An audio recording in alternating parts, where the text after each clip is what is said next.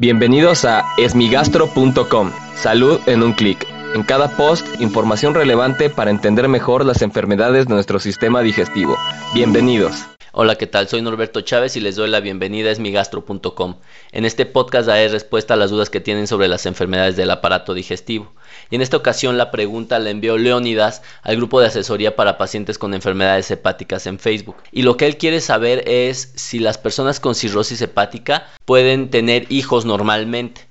Y esta es una pregunta muy importante, particularmente en México y Latinoamérica, donde las personas con cirrosis hepática se presentan de manera más temprana, es decir, son muy jóvenes y todavía se pueden encontrar en edad reproductiva. Podemos dividir esta temática en grandes aspectos. El primero es el género femenino, el cual se puede ver afectado por el grado de cirrosis hepática, ya que esto afecta la producción de algunas hormonas que son muy importantes pues para poder tener ciclos adecuados que permitan la ovulación y por ende la fecundación.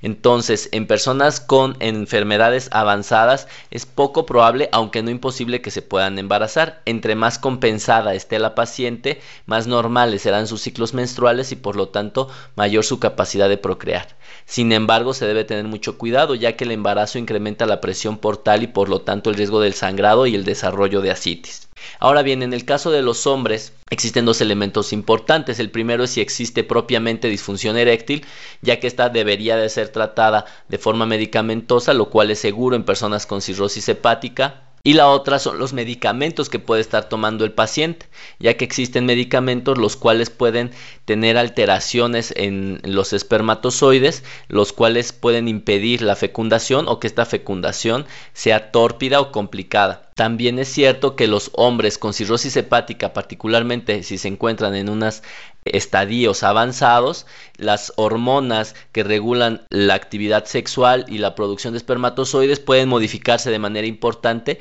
y esto limitar la fecundación.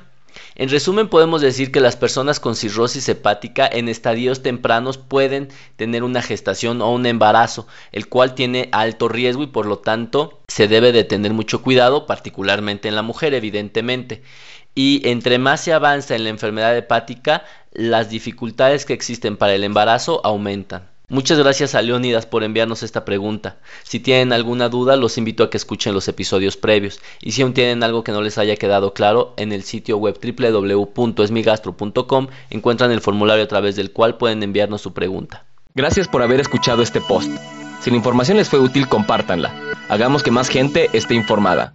Los esperamos en el próximo podcast.